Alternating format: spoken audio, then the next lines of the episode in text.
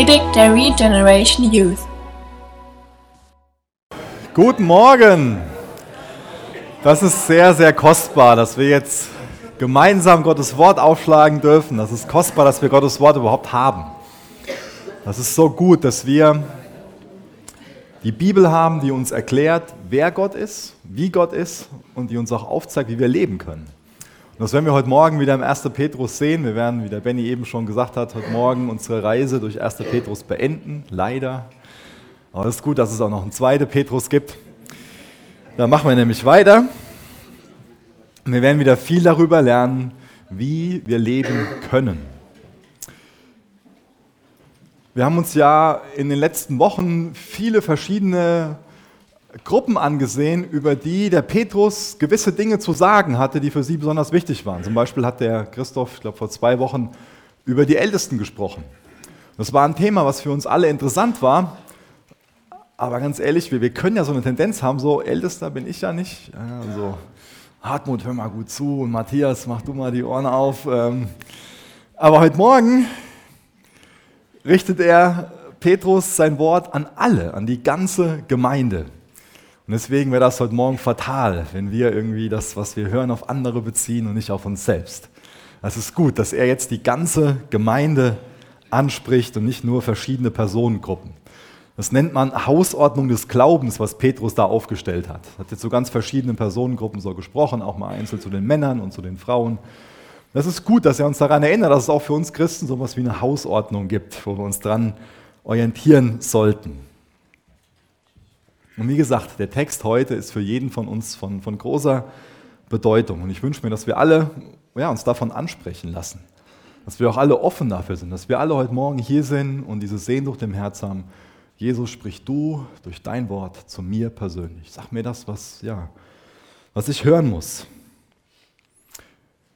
Wir haben ja auch viel über das Thema Unterordnung gehört, gelesen. Auch das ist so ein Thema, was wir alle mögen. Ja. Und zum Beispiel gehört, dass wir uns der Regierung und auch der Gemeindeleitung unterordnen sollen. Und heute Morgen werden wir aufgefordert, und das ist ganz wichtig, das ganz, ganz, ganz, ganz laut zu hören, dass wir uns alle Gott unterordnen sollen und einander unterordnen sollen. Ich habe den Text heute Morgen mal so in drei Bereiche eingeteilt und da sind an sich drei Aufforderungen drin, die, die für mich so oben drüber stehen. Der erste Teil sei demütig, der zweite Teil sei wachsam und dann der dritte Teil, sei hoffnungsvoll. Das will uns Petrus mit auf den Weg geben. Demütiger zu werden, wachsam zu sein und hoffnungsvoll, auch zuversichtlich durchs Leben zu gehen. Ihr könnt gerne mit mir lesen, 1. Petrus 5, ab Vers 5, der zweite Teil.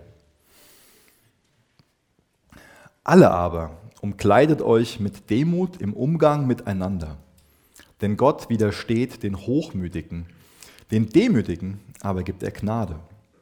Demütigt euch nun unter die mächtige Hand Gottes, damit er euch erhöhe zur rechten Zeit, indem ihr alle eure Sorge auf ihn werft, denn er ist besorgt für euch. Hier werden wir aufgefordert, dass wir demütig sein sollen. Und ich finde es interessant, wenn wir nochmal über den, den ersten Teil von dem fünften Vers nachdenken, den ich jetzt gar nicht gelesen habe. Da geht es um die Ältesten und um die jungen Männer. Ich finde das ganz interessant, dass dieses Thema Demut Stolz auch so ein bisschen in Zusammenhang gebracht wird mit dem Alter. Ich denke, das macht Petrus nicht, nicht grundlos.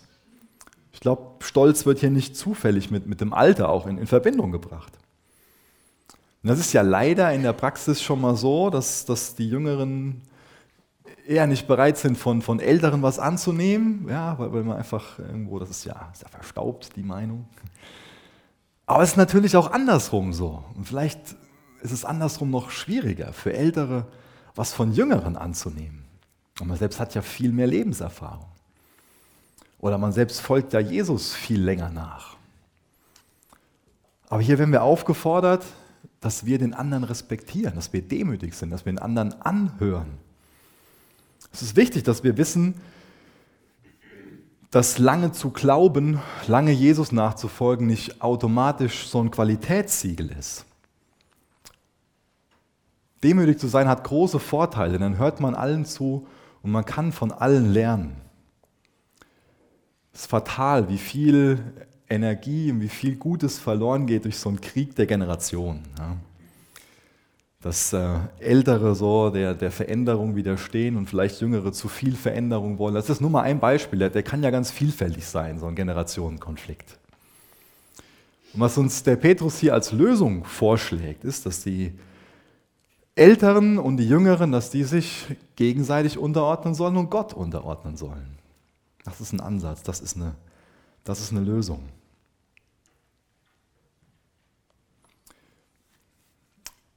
Ich glaube, ähm, letzte Woche wurde es angekündigt, dass ähm, am, Freitag haben wir uns getroffen, also die Pastoren und die Ältesten. Am Samstag sind noch die, so der Vorstand mit dazugekommen. Und das war so eine Sache, die ich da sehr genossen habe, dass das ein Miteinander war, dass da Respekt füreinander da war, dass da ein gegenseitiges Unterordnen da war. Und vielen Dank, wenn ihr dafür gebetet habt. Macht das weiterhin. Wir, wir brauchen das. Und das ist die Art und Weise, wie wir in der Gemeinde miteinander umgehen müssen. Dass großer Respekt voneinander da ist, dass Demut da ist, dass gegenseitiges Unterordnen da ist. Wir bekommen hier gesagt, wir sollen diese Demut anziehen, wie so ein Kleidungsstück sind alle bekleidet. Der eine hat sich heute Morgen wahrscheinlich mehr darüber Gedanken gemacht, wie er sich anzieht, als ein, als ein anderer. Vielleicht hat auch der eine oder andere den Kleiderschrank so voll zu Hause, dass er gar nicht weiß, was er anziehen soll. Hier bekommen wir jetzt eine Stütze, was für Charaktereigenschaften oder was für eine Charaktereigenschaft wir anziehen sollen. Das ist die Demut. Ist das ein Wunsch von uns, dass wir uns mit Demut bekleiden wollen? Oder ist es vielleicht auch eine Erinnerung an uns, dass wir aufgefordert werden, hey, genauso wie ihr morgens eure Schlafbekleidung ablegt und dann Klamotten anzieht, ist es für euch wichtig, morgens gute Charaktereigenschaften anzulegen, die dann Teil der Persönlichkeit werden. Ich habe in der Vorbereitung Folgendes gelesen, und zwar, Demut ist ein Wert, den alle predigen, den keiner praktiziert und doch will jeder über ihn hören. Der Herr denkt, dass es gute Lehre für seinen Knecht ist, das Volk für den Klerus und der Klerus für das Volk. Das kann schon mal so eine Tendenz in uns sein, dass wir es mögen, wenn ein anderer so mit Demut bekleidet ist und ein anderer gesagt bekommt, dass er demütig sein soll. Aber lassen wir uns persönlich heute Morgen auch daran erinnern. Michael, zieh, zieh Demut an. Ich finde das Vorbild von Jesus so kostbar, wie wir sehen können, wie er sich erniedrigt hat, wie er den Himmel, die, die Gemeinschaft des Vaters verlassen hat, auf die Erde gekommen ist und sich hier so klein gemacht hat, dienende Leiterschaft vorgelebt hat, Demut vorgelebt hat, indem er seinen Jüngern die Füße gewaschen hat. Das ist doch ein Vorbild, dem wir nacheifern sollten. Wirklich zu, zu dienen, selbstlos zu dienen, Demut anzuziehen. Es ist wichtig, dass wir Demut aber auch nicht so verstehen, dass wir ähm, uns so künstlich klein machen oder dass wir den, den eigenen Wert leugnen. Ich glaube, es ist wichtig, so ein Verständnis von Demut zu haben, dass Demut so eine realistische Selbsteinschätzung ist von unserer Position. Dass wir auf der einen Seite wissen, dass wir ohne Jesus hoffnungslos verloren sind, dass wir aber auch unseren Wert kennen, den wir als Geschöpf Gottes durch seine Liebe zu uns haben. Das gibt uns eine besondere Würde und einen besonderen Wert, Kind Gottes zu sein. Darin liegt unser Wert. Und das, das dürfen, das sollen wir auch wissen. In Sprüche 3, Vers 34 steht, der Herr verspottet die Spötter, den Demütigen aber schenkt er Gnade. Gott wird dem Stolzen widerstehen und den Demütigen erhöhen zur, zur richtigen Zeit. Mir kommt es in unserer Gesellschaft schon mal, schon mal so vor, ähm, als ob wir gesagt bekommen, dass in Wahrheit Stolz eine Tugend ist und dass Demut Schwäche ist. Und das wäre fatal, wenn was von dem Denken auf, auf unser Denken übergeht. Nämlich die biblische Wahrheit ist, dass Demut wahre Stärke ist und dass Stolz Schwäche ist. Stolz hat dazu geführt, dass Luzifer gefallen ist und zu Satan wurde. Demut ist für uns der, der Weg zur Freude, der Weg ins, ins Leben hinein. Und Stolz führt uns nur in, in Verzweiflung, in, in Ich-Bezogenheit und in Isolation. Demut ist der Weg, den wir gehen sollten.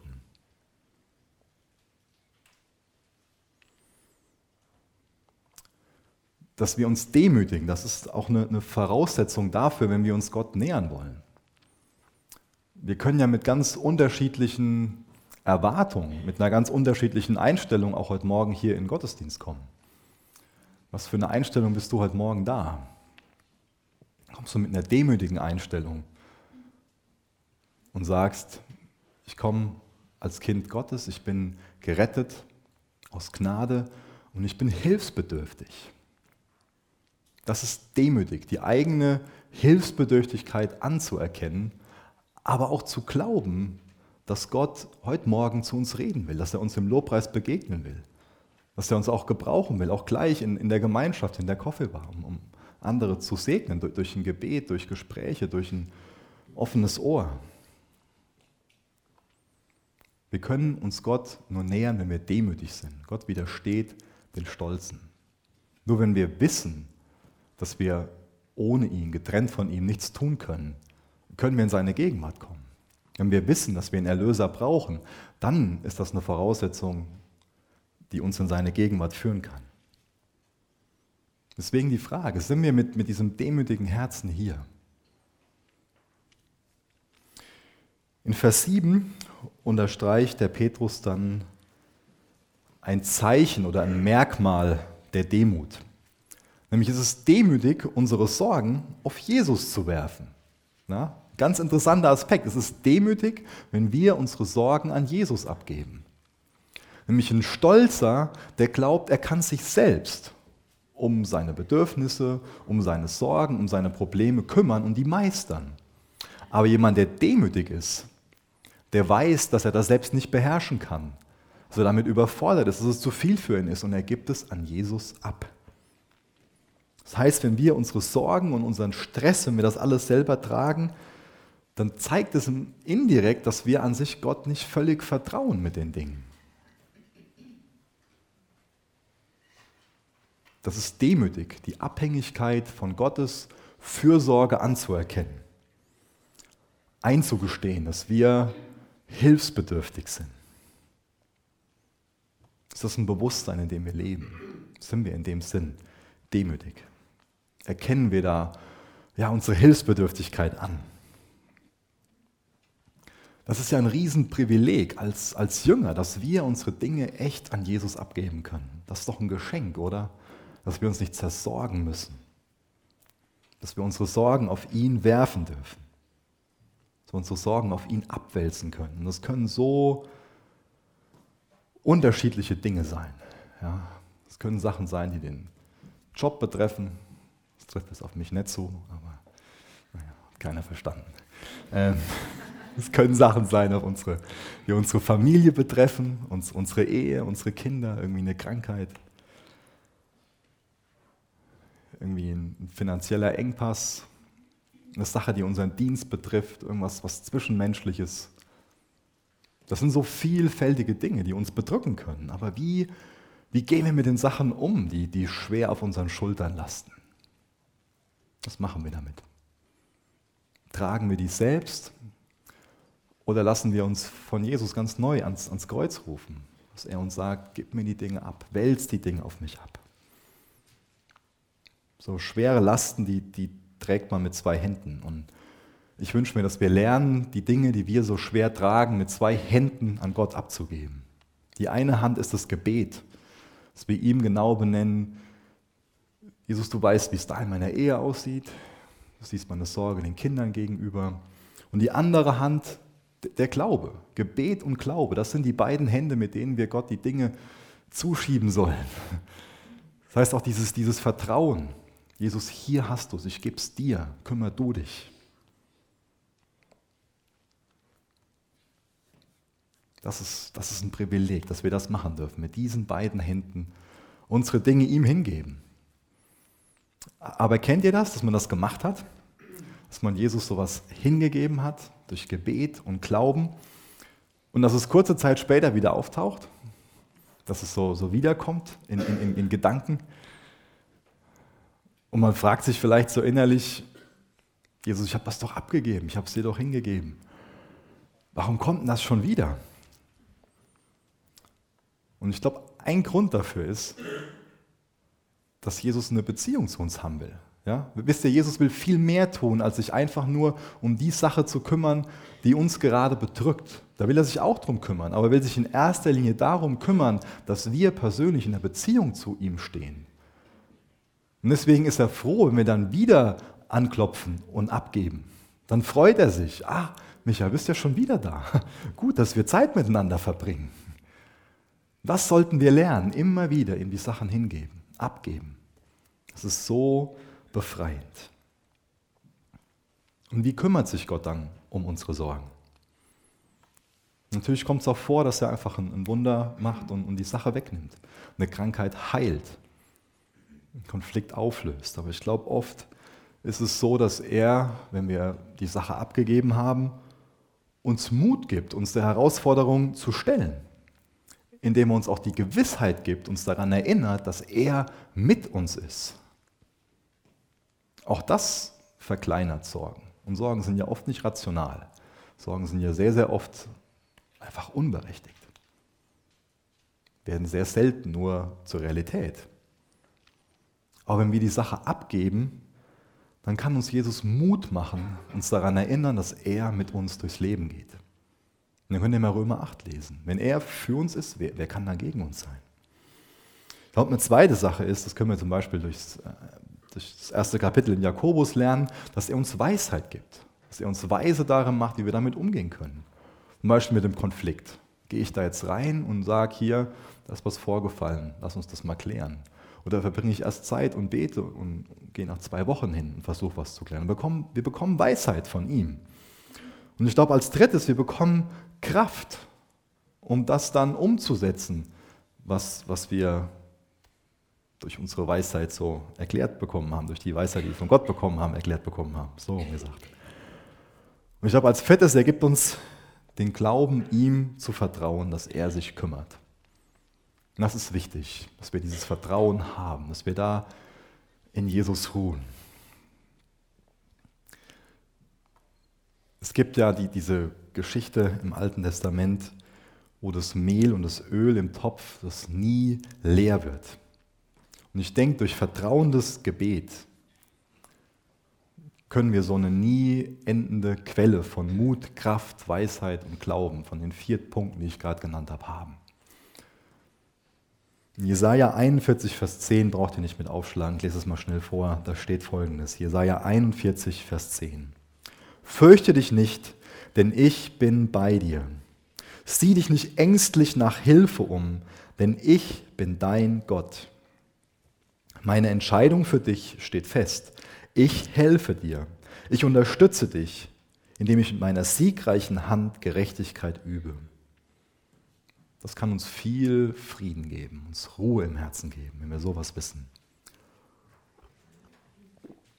Der Petrus, der kann echt was zu dem Thema sagen, weil der war in vielen Situationen und er hat sich auch selbst in viele Situationen gebracht, wo man sich vielleicht Sorgen machen könnte, wo man so eine Tendenz dazu hat, sich Sorgen zu machen. Und wie gesagt, er war oft da drin, weil er einfach die Konsequenz von seinem dummen Handeln dann irgendwie äh, tragen musste. Einmal war eine Situation, da hat er sich vielleicht Sorgen gemacht darüber, weil seine Schwiegermutter sehr krank war. Und dann kommt Jesus in das Haus und heilt seine Schwiegermutter. Dann hat er eine ganze Nacht keine Fische gefangen. Und er sorgt sich um seine Finanzen vielleicht. Und dann sagt Jesus ihm, dass er die Fische mal auf der anderen, dass er mal die Netze auf der anderen Seite auswerfen soll. Und er fängt so viel, dass er die gar nicht alle nach Hause bringen kann, die ganzen Fische. In einer anderen Geschichte lesen wir davon, dass er die Tempelsteuer nicht bezahlen kann. Und auch da hat Jesus wieder eine kreative Idee, wie er eine Münze organisiert, dass die Tempelsteuer bezahlt werden kann. Und dann gibt es eine andere Situation, wo wieder der Übermut des Petrus hervorkommt und er dem Knecht des hohen Priesters das Ohr abschlägt. Und auch da hat er sich bestimmt Sorgen gemacht, nachdem er gemerkt hat, was er da angerichtet hat. Und auch wir können ja schon mal durch das, was wir sagen, einem anderen schnelles Ohr abschlagen. Und was macht Jesus da? Er nimmt das Ohr, setzt es an und es ist geheilt. Dann kann man das zum Beispiel auch in Apostelische 12 nachlesen. Da ist der Petrus dann schon sehr gereift und ist, weil er Jesus nachfolgt, da im Gefängnis. Und auch da kann ich mir vorstellen, dass er sich den Kopf zerbricht, sich vielleicht Sorgen macht. Und auch da können wir nachlesen, wie er auf wunderbare Art und Weise befreit wird. Ich habe die einzelnen Punkte nur mal ganz kurz angeschnitten, erwähnt, damit wir das noch ernster nehmen, was uns Petrus da sagt mit diesem Werf die Sorgen auf Jesus. Petrus hat oft erlebt, wie sich Jesus dann um eine Sache kümmern kann. Ich lese mal weiter in Vers 8. Seid nüchtern und wacht. Euer Widersacher, der Teufel, geht umher wie ein brüllender Löwe und sucht, wen er verschlingen kann. Dem widersteht standhaft durch den Glauben, da ihr wisst, dass dieselben Leiden sich an eurer Bruderschaft in der Welt vollziehen. Seid nüchtern und wacht. Ich musste ein bisschen schmunzeln, als ich das gelesen habe und dachte, ähm, das sagt der Petrus. Äh, wie nüchtern und wie wachsam war der Petrus? In Matthäus 26 bekommen wir so einen Einblick in den Garten Gethsemane, wo Jesus das Kreuz vor Augen hat, weiß, welche Leiden auf ihn warten, wo er schon Bewusstsein dafür hat, dass am nächsten Tag die, diese schwere, schweren Stunden kommen, dass er vom Vater verlassen sein wird, dass er die Schuld der ganzen Welt tragen muss. Und dann bittet Jesus seinen engen Vertrauten Petrus zu beten. Und was macht der Petrus? Ist Petrus wachsam? Petrus schläft ein. Und als Jesus dann diesen schlafenden Petrus sieht, sagt er, der Geist ist willig, aber das Fleisch ist schwach. Ich glaube, diese, diese Ereignisse aus dem Leben von Petrus zu kennen, das ist so ein Grund, warum wir es einfach haben, ähm, von dem Petrus zu lernen, warum wir ihn sympathisch finden, weil er so, in Anführungsstrichen, menschlich ist. Und was ich an dem Petrus so wunderbar finde, ist, dass obwohl er in vielen Situationen so chaotisch war, so übermütig war, auch so, so stolz war, zu sehen, was Gott in seinem Leben getan hat. Dass Jesus ihn verändert hat, dass er ihn an die Hand genommen hat, dass er lernfähig war und dass er dazugelernt hat, dass er dann irgendwann diesen Brief schreiben konnte und sagen konnte, seid nüchtern und wacht, obwohl es auch Zeiten in seinem Leben gegeben hat, wo es ganz anders war. Es ist unsere Sehnsucht, von Jesus verändert zu werden. Dann hast du auch diesen Glauben, dass Jesus dich verändern will. Egal wie jung, egal wie alt du bist, sollte das immer so eine Eigenschaft von einem Christen sein, dass wir lernfähig sind, dass wir uns von Jesus verändern lassen wollen, dass wir diesen Glauben haben, Jesus will mich ihm ähnlicher machen.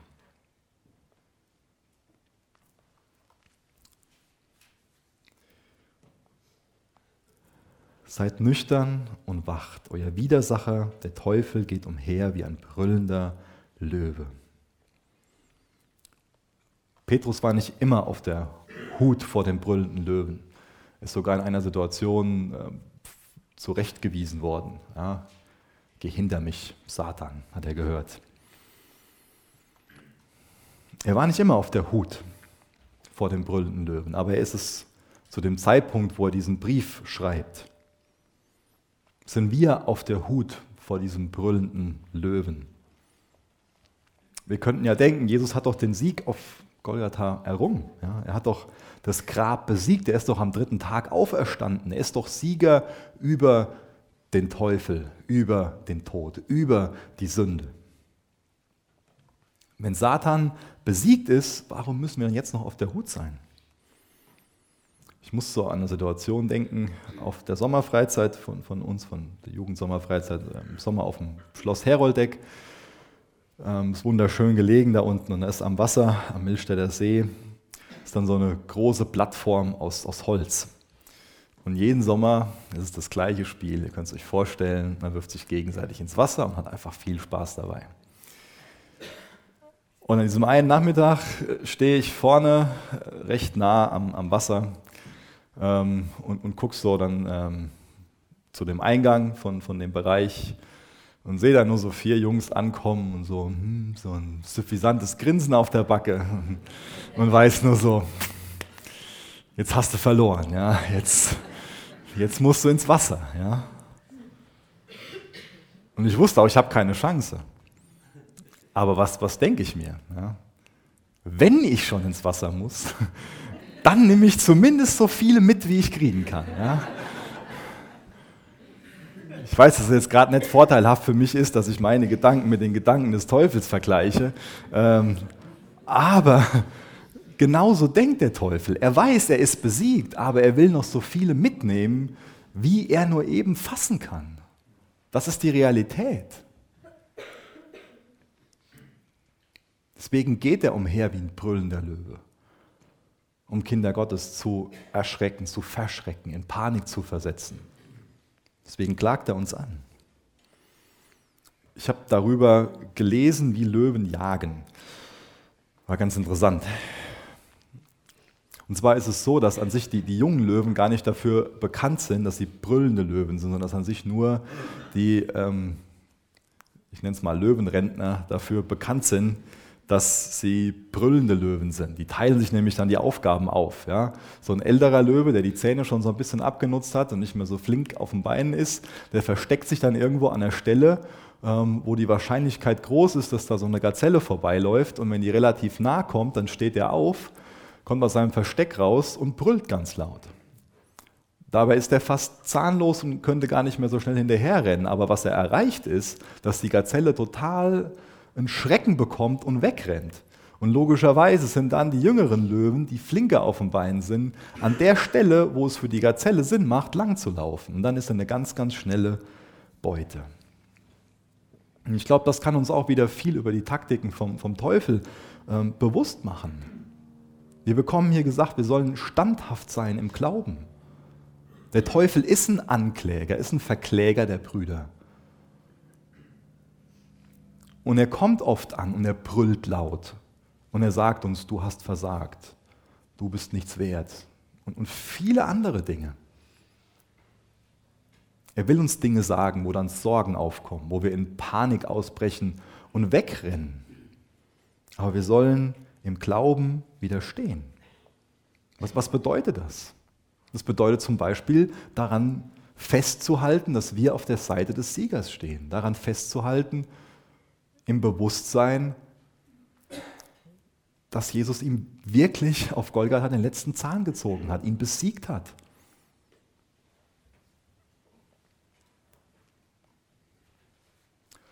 Sei nüchtern und wachsam. Das bedeutet, dass wir nicht einfach nur wegrennen, verschreckt, sondern dass wir darauf vertrauen, dass Gott derjenige ist, der er in seinem Wort verheißen hat zu sein. Hier und da mag ich schon mal so eine Tierdoku zu gucken und da gibt es oft sehr interessante Situationen. Und zwar ist mir da aufgefallen, dass ähm, Löwen oft kranke, junge oder geschwächte Tiere angreifen. Das heißt, die jagen einer ganzen Herde nach und suchen sich dann bewusst kranke, junge oder geschwächte Tiere aus. Und was ihr Ziel ist, dass sie ein Tier von der Herde trennen können. Und dann stürzen die sich gemeinsam auf dieses eine Tier. Und auch das ist eine Taktik vom Teufel, Einzelne von der Herde zu trennen. Und auch gerade dann anzugreifen, wenn, wenn schwere Zeiten da sind, wenn man schwach und krank ist. Und deswegen ist es so wichtig, dass wir sonntags in den Gottesdienst kommen, Gemeinschaft haben, uns öffnen, das ist so wichtig, dass, dass wir das wissen, dass der Teufel uns von der Herde trennen will. Und dass wir deswegen aktiv darin sind, dass selbst den ersten Schritt gehen, uns bei anderen öffnen, wirklich geistliche Gemeinschaft haben. Das ist so wichtig, dass wir aktiv die Unterstützung von anderen Geschwistern suchen. Wir sind alle in einem geistlichen Kampf. Ich finde das schon mal ein bisschen komisch, dass wir zwar als Christen an die Existenz des Teufels glauben, aber dass wir oft nicht so ein klares Bewusstsein dafür haben, dass wir in einem geistlichen Kampf sind. Der Teufel will uns dazu verführen, zu sündigen. Er will uns versuchen. Er hält uns irgendwelche Dinge vor, die uns verlocken sollen, die unseren Appetit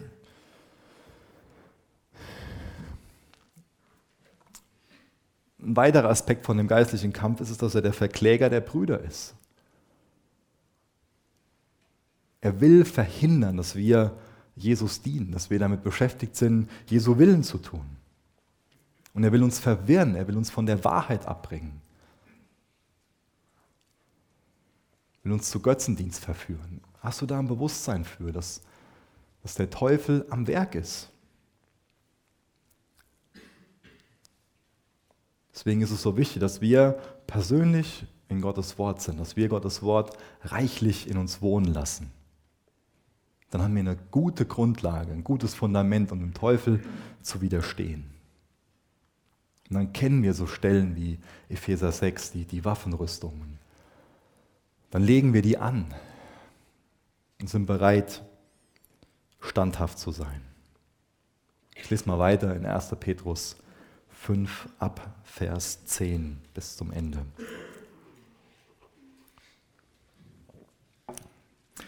Der Gott aller Gnade aber, der euch berufen hat zu seiner ewigen Herrlichkeit in Christus, er selbst wird euch, die ihr eine kurze Zeit gelitten habt, vollkommen machen, stärken, kräftigen, gründen. Ihm sei die Macht in Ewigkeit. Amen. Durch Silvanus, den treuen Bruder, wie ich denke, habe ich euch mit wenigen Zeilen geschrieben und euch ermahnt und bezeugt, dass dies die wahre Gnade Gottes ist, in der ihr steht. Es grüßt euch die Miterwählte in Babylon und Markus, mein Sohn. Grüßt einander mit dem Kuss der Liebe. Friede euch allen, die in Christus sind. Gott ist ein Gott der Gnade. Ist das nicht eine großartige Ermutigung? Ich weiß nicht, wie es, dir persönlich geht, wenn, wenn du die Verse liest, die wir schon gelesen haben oder auch ähm, die ersten neun Verse aus dem Kapitel. Aber egal, ob ich die so mit der Brille von einem Ehemann, von einem Vater oder von einem Pastor lese, dann weiß ich, dass ich versagt habe in den Dingen. Wenn das der, der Standard ist, dann... Deswegen ist es so gut, dass uns Petrus daran erinnert, dass unser Gott ein Gott der Gnade ist. Und darum soll es in unserem Leben primär gehen, dass wir in dem Bewusstsein Christ sind, Gott ist ein Gott der Gnade. Und von der Gnade kann uns Petrus echt ein Lied singen. Da habe ich eben schon viele Sachen aufgezählt.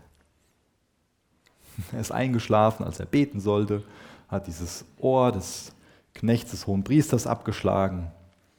Dann lesen wir in einer anderen Situation, als, als Jesus von Kaiphas verhört wird, dass Petrus nur aus der Ferne gefolgt ist.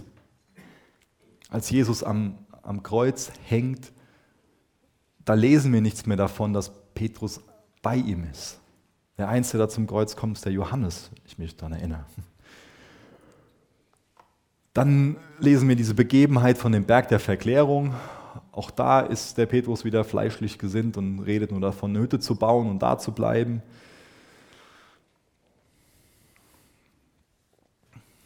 Ich glaube, uns allen würden, würden noch die eine oder andere Begebenheit aus dem Leben von dem Petrus einfallen, wo wir sehen, dass er auf Gottes Gnade angewiesen war. Petrus ist ein leuchtendes Beispiel dafür, was Gottes Gnade aus uns machen kann. Wir versagen in den Dingen, die ich eben benannt habe. Demut zum Beispiel.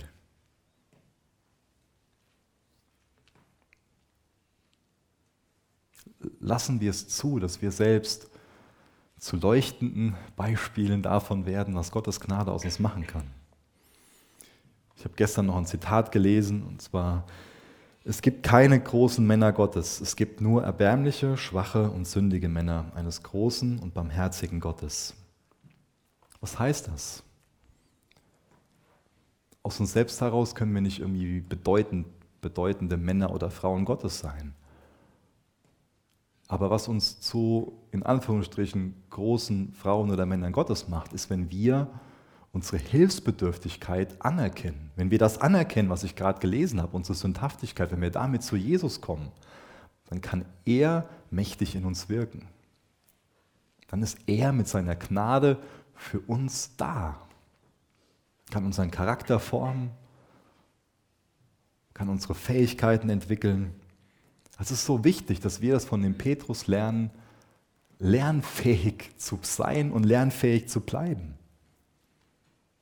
Der Petrus ist nach und nach von Jesus verändert worden. Es war ein Prozess, wo er gewachsen ist, wo er wachsamer geworden ist, wo er hoffnungsvoller geworden ist, weil er seinen Retter kennt, weil er ihm vertraut, wo er demütiger geworden ist. Lassen wir uns so von Jesus an die Hand nehmen und wahres geistliches Wachstum geben. Ich glaube, der Petrus hätte auch viel Grund dazu gehabt, auf sein Versagen zu gucken und davon frustriert zu sein und aufzugeben. Noch das ist ein Aspekt der geistlichen Kriegsführung, dass der Teufel einfach nur will, dass wir auf unsere Unzulänglichkeiten, dass wir auf unsere Defizite sehen und hoffnungslos aufgeben. Was haben wir da für eine Blickrichtung? Schauen wir einfach nur auf unsere Defizite auf unser Versagen oder schauen wir auf Gottes Gnade? Und natürlich ist es wichtig, von Schuld überführt zu sein. Natürlich ist es wichtig, ernsthaft Buße zu tun und auch darüber betrübt zu sein, über das eigene Versagen. Aber das muss ein Ende haben, ein schnelles Ende, nämlich das muss am Kreuz enden, wo wir sagen, ja Jesus, ich habe versagt, aber du bist auch dafür am Kreuz gestorben und du hast es vergeben. Und jetzt gucke ich nicht mehr auf meine Defizite, sondern jetzt gucke ich auf deine Gnade und lass mich davon verändern, umgestalten in dein Ebenbild. Das haben wir ja auch im Text gelesen, vollkommen machen, stärken, kräftigen. Das passiert durch so einen Blickwinkel auf Gottes Gnade. Gottes Gnade macht uns vollkommener. Gottes Gnade kräftigt uns. Gottes Gnade gründet uns tiefer in ihm. Das ist so wichtig, ein, ein klares Bewusstsein für Gottes Gnade zu haben. Das ist so kostbar.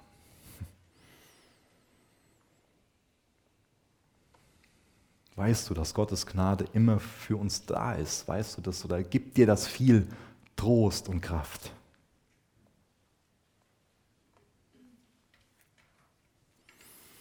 Und dann schließt Petrus diesen Brief genau wie er ihn angefangen hat.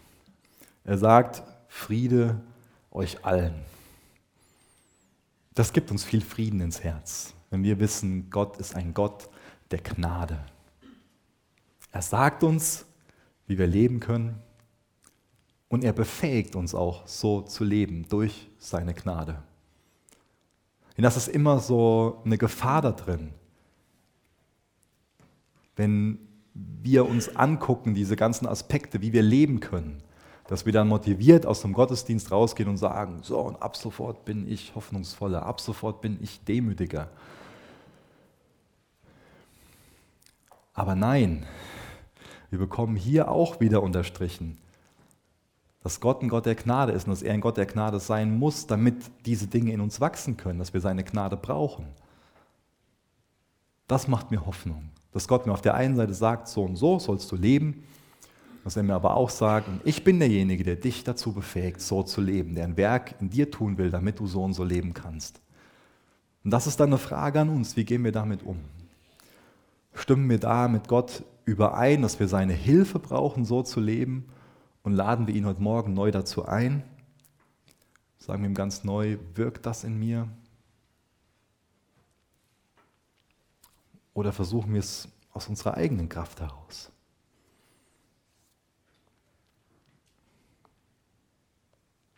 Das Ziel von dem Petrus mit dem ersten Petrusbrief war, diesen Gläubigen, die in schweren Umständen waren, die verfolgt worden sind, zu helfen, sie zuversichtlicher zu machen, ihnen da, ja, sie daran zu erinnern, gehorsam zu bleiben und treu zu bleiben. Hat uns der erste Petrusbrief daran erinnert. Ist das ein Entschluss, dass wir gehorsam Gott gegenüber bleiben wollen? Sind wir zuversichtlicher geworden? Sind wir treuer geworden? Jesus, danke, dass deine Gnade für uns da ist. Danke, dass uns deine Gnade verändert. Jesus, mach du uns zuversichtlich. Hilf du uns dabei, im Gebet und im Glauben alles, was uns bedrückt, an dich abzugeben, Herr. Jesus, danke, dass du dich gut um unsere Sachen kümmerst. Danke, dass sie bei dir am besten aufgehoben sind.